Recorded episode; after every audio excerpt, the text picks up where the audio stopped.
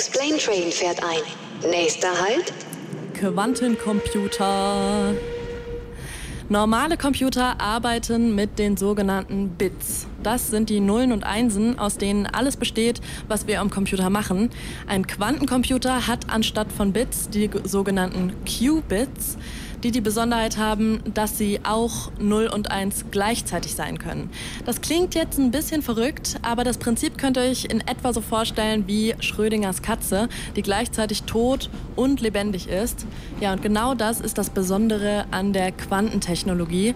Statt eine Rechnung nach und nach für alle Werte auszuführen, kann ein Quantencomputer viele Rechenschritte parallel ausführen und kommt so natürlich viel, viel schneller zu Ergebnissen. www www.kölncampus.com www